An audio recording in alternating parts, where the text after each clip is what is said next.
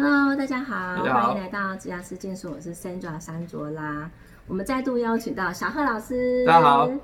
我们这一集呢，其实是我们收到观众的来信，哦，他其实是在呃医疗机构工作，嗯，那他想要问我们的就是说，请问一下，就是医疗人员或者是公务人员，他是不是一样适用？劳基法劳基法或是劳工权益或，者是劳工权益？那这个其实我们还是要请专家来解答，所以我们特别录了这一期。那假设呢，你是在医疗机构或者是是公务体系。公务体系工作的朋友们，嗯，你们就可以看一下这一集，这样子。好，好的，那个啊，我们先讲医疗人员好了啦，嗯哈，所以可能你是护士啊，啊，现在要讲护理啊，师，哎护理那叫师，然后或者是呃医检人员、对，甚至有一些医些生，呃，对，医生，对。其实医生这个我们我们等一下特别探讨一下。对，那那个甚至有一些医美诊所有一些什么美容师、医美师，啊好嗯，那其实呢，我们大概分几个种类了哈。嗯。第一个当然是我们所谓的医师，那医师呢，通常有所谓的哦，实习医师就不要讲了哈。我们有什么主治医师跟住院医师。嗯好，在去年九月份嘛，去年九月份，我们的劳动基准法它正式把住院医师纳入劳基法。，OK，就 RA 的部分，对，嗯好，但是同时呢，纳入劳基法，同时呢又放宽了一个，就是住院医师可以适用所谓的责任制。，OK，好，这边有一个很惊悚的数字、责哦，任制，对，很惊悚的数字。我我们一般想嘛，哈，那个如果医那个住院医师纳入劳基法，那是不是哈每天工作只能八小时，超过八小时是不是要算加班？对哎啊，对不对？啊，然后那个七天要休两天，对不对？嗯啊，你想怎么可能，对不对？对，所以同时同时就放宽了，它适用那个责任制。那它的责任制条件是这样：四周三百二十个小时，嗯，四周三百四周三百二十二十个小时，就是一周可以八十个小时哦。各位想一下，我们正常工作时间是一周四十个小时，住院医师的责任制是可以到一周八十个小时这是 double 哎、，double。所以我真的觉得好像还是很血汗呐、哎，就是辛苦你们了。，对对，就是，但是至少至少他已经跟劳基法做一个接轨了。好，虽然是可以用劳基法的责任制，对好，这个这个看起来一周可以工作到八十个小时，我真的觉得这个也是蛮，工时也真的很不长不。管他在，嗯、对，工时很长。对对对，好，但是至少住院医师已经纳入劳基法，哈，这是医师的部分。但是除了住院医师以外，那其他的医师，好，包含主治医师、实习医师，目前都还没有纳入所谓的劳基法。好，意思就是还是用医师法或是各医院的规定去规范就可以。时可能还是比八十个小时又更。可以，对，更广义的责任制就对了。，OK，好的，然后医师这个族群谈完之后，我们来谈护理师。那基本上护理人员，对，护理人员其实嗯在，在那个一百，我如果没记错，大概一百零三、一百零四那个时候就已经取消责任制了。我们的护理人员本来就是适用劳基法，哎，这个嗯这个没问题。好，但是以前都适用责任制的哈，比如说像因为你可能这一刀你跟刀，那你总不可能说啊，我那个跟刀跟了超过八小时，我就说不好意思，我要先下班了。不行，因为其实这样子对对对对对，生命上面的对那，个是是是，好嗯。但是呢，就是在好几年前，就是已经把这个责任制已经取消掉了。嗯意思就是什么？那个超过的时间就是要算加班费，好，就算算加班费。嗯，好，那那个，但护理人员其实在前两年还是会还是有一个问题，就是我们所谓的花花班。所谓的花花班，就是说你有很多各式各样的班别，就是说你的工作时数会变得很零碎。嗯好、甚至有时候会变成本来今天应该来八个小时，但是可能今天没有什么刀，然后呢，我们的阿长就跟你说，那不然你今天来四个小时，那你就先下班，但是你欠公司四个小时，所以之后你如果有申请加班的话，你要先扣四小时回来，哈、好，这个动作是不合法的，好、因为这个这个之前在劳检的时候就常常常会罚这一条，OK，好，但是你可以先产生加班，然后再补休，这个可以。你不能先先欠公司，然后再来再用加班来补，这样是不行的。嗯，好，这个只是要特别注意的地方。但基本上我们的护理人员现在都适用劳基法了。嗯好，好，然后再来就是我们那些所谓的非在在医疗机构，但是是非护理人员也非医师的，像刚刚讲到什么医美师啊，甚至医疗机构的行政人员或是清洁人员，好、嗯这一些，除非你是公部门，好、你是那种公务人员，那个考进去的，你除非是公部门哈，那公部门好，比如说像我们那些什么联合市立联合医院，有一些虽然在医疗机构里面，但是他是考进去的行政人员的话，这一些也还没有适用劳基法。但是只要是医院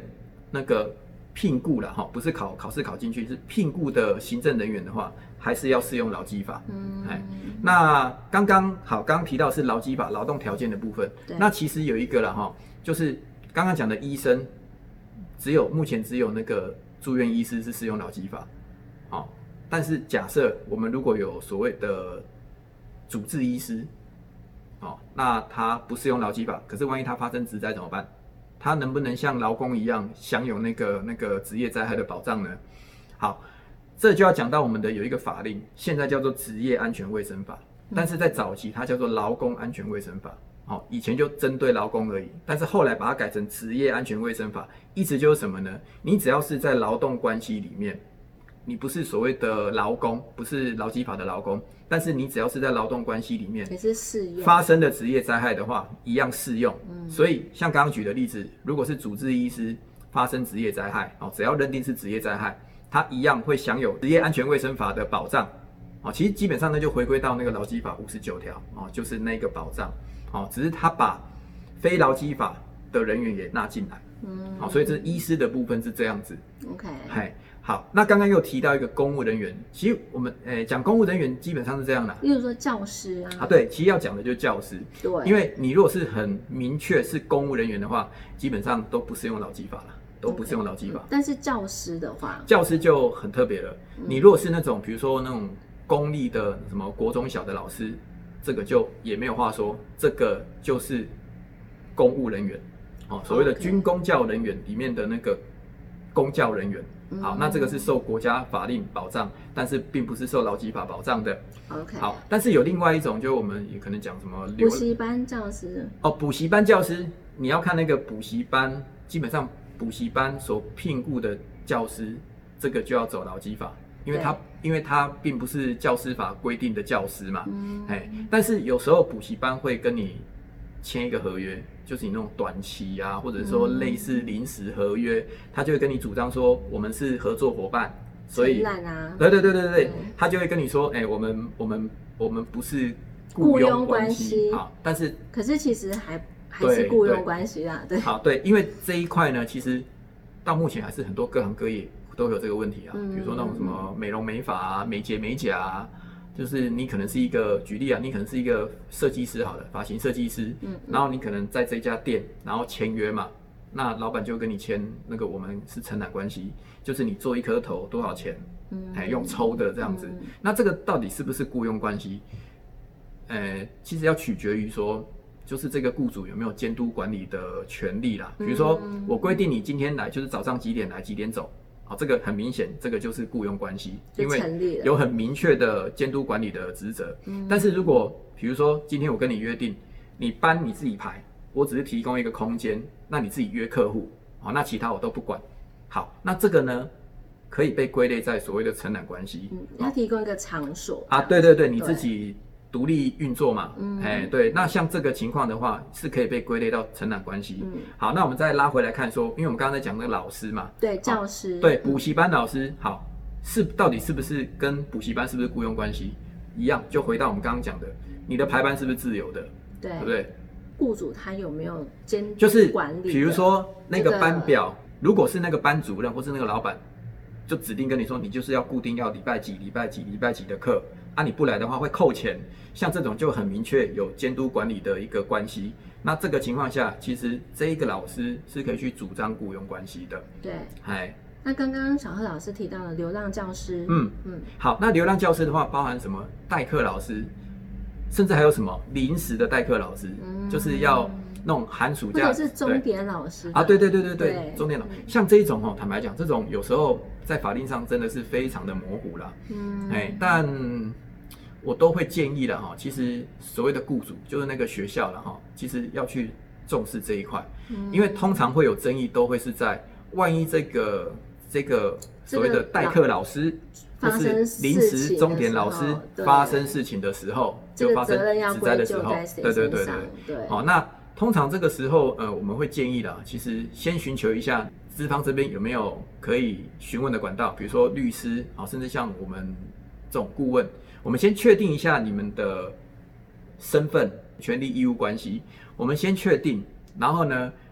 就准备好那个该该签的合约，然后我们把相关的权利义务都规定好，哎，那该劳基该走劳基法就劳基法，那。该不是劳基法，但是相关的风险，你也要把它的好好的做一个责任转嫁这样子。对，哎，因为在这种比较模糊的这种角色的话，有时候我们要注意的是那个风险的部分。对，因为每个人的案件，它的一些呃细节，整个包装起来有时候是不太一样的。对，所以我们大概我们就只能分享一个比较大概的一个状况给大家。那其实每一个。来找我们解决问题的，他们的一个个案都不太一样哈，对，都不一样，环境啊，或者这些室友啊，其实都不太一样。对，但是呃，希望这些知识对大家都是有帮助，那也希望这个可以解决到你们的问题，这样子。是的，对。那如果你们喜欢我们这个频道的话，